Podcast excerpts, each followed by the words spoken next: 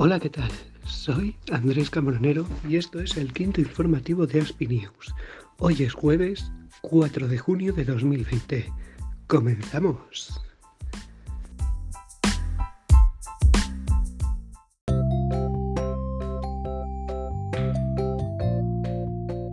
Por fin he podido salir al monte, tal como me gusta, la verdad. Y ahí va siendo hora. En fin, teniendo en cuenta que he pasado un montón de tiempo, eh, dos meses y, pico, sin salir al monte, la verdad es que me he sentado muy bien. En fin, ahora estoy en el jardín. He hecho limpieza últimamente también, para dejarlo preparado para el verano. Y también desayuno, eh, muchas veces desayuno en el jardín. En fin, dentro de lo que cabe, el confinamiento todavía lo estoy pasando bastante bien. Así que bueno, espero que los demás lo, estéis pasando también lo, mejor, lo, mejor posible y dentro de nada, dentro de nada eh, a cambiar de fase. Ahora estamos en la fase 2. Bueno, me despido.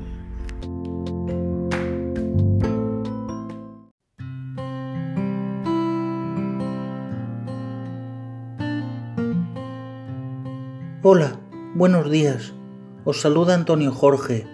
Hoy jueves día 4 de junio de 2020, cuando llevamos ya 82 días de estado de alarma.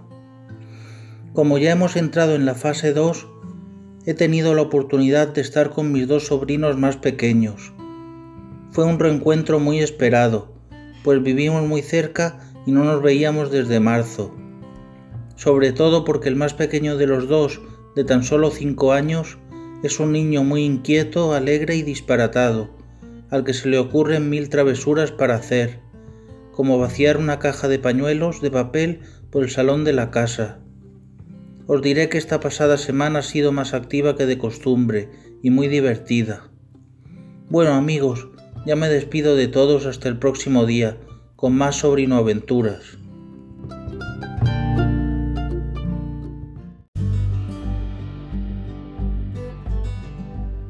Hola, bienvenidos a todos, soy Antonio de Villena y os vengo a dar un consejo.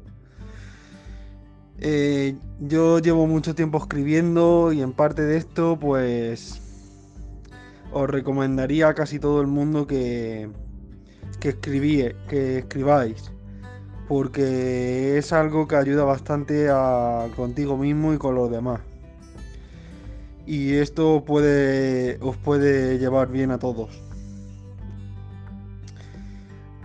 Y, estoy bastante bastante feliz también de hacer el programa con esto y, y creo que escuches también a mis demás compañeros porque tienen mucho que decir.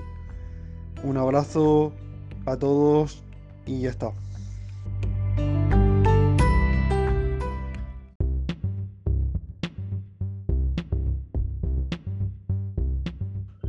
profesor ¿cómo está? Le bueno, este, bueno, durante todo el proceso del coronavirus, pero bueno, más bueno que anteriormente era este, el confinamiento, este el tema de la desescalada. En el tema de la desescalada hubo como este eh, dos días sin muertos en España.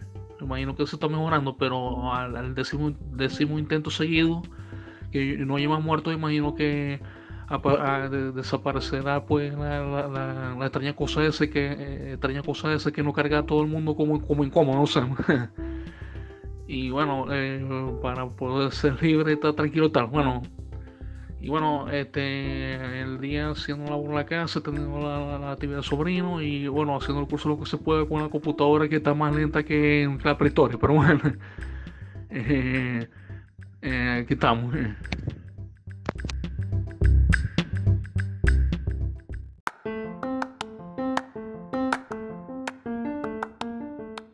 Hola a todos, yo soy Andreu y os doy la bienvenida una vez más al consejo semanal de Aspi News. Hoy os animo a que volváis a reuniros con vuestros amigos, ahora que ya se puede. Eso sí, siempre respetando las normas. Por una parte, las medidas de seguridad establecidas desde que empezó todo esto del coronavirus, para evitar posibles contagios. Y por otra parte, si, vais a, a reuniros, debéis saber que puede haber hasta un máximo de 10 personas juntas en un sitio. Aparte de eso, no, debería haber ningún problema. Reuniros. volved a veros las caras, ahora que ya se puede. Ánimo, que esto se supera pronto. Me despido, un saludo.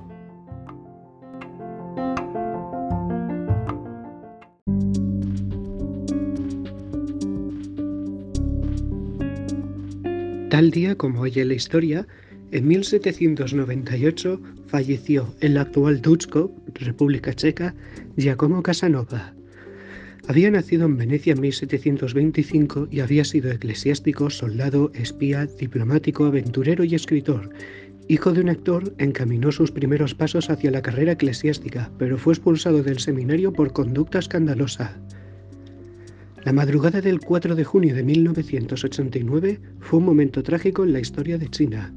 La muerte en abril del líder Hu Yaobang, destacado defensor de la apertura del régimen chino, desencadenó protestas en varias ciudades por la lentitud de las reformas del país y las malas condiciones de vida. El centro más activo de las protestas fue la plaza de Tiananmen, en el corazón de Pekín. Allí miles de estudiantes y trabajadores se manifestaron públicamente a favor de la democracia.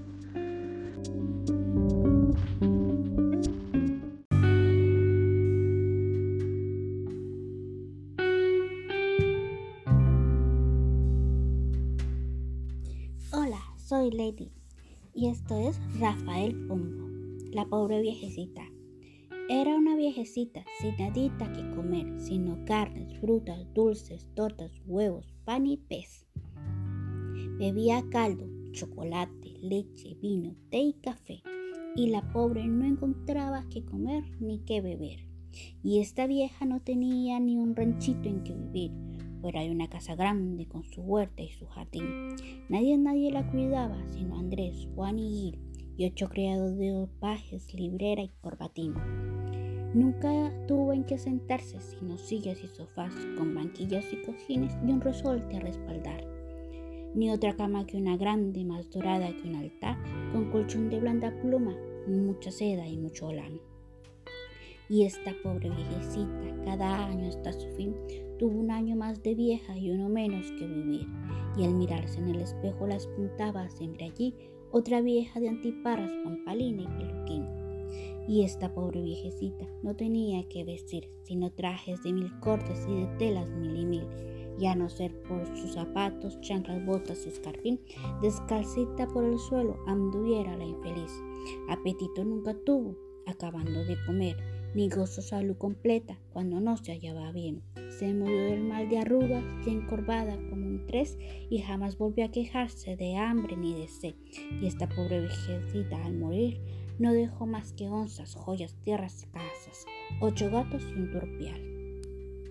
Duerma en paz y Dios permita que logremos disfrutar las pobrezas de esta pobre vieja y al morir del mismo mal. Fin.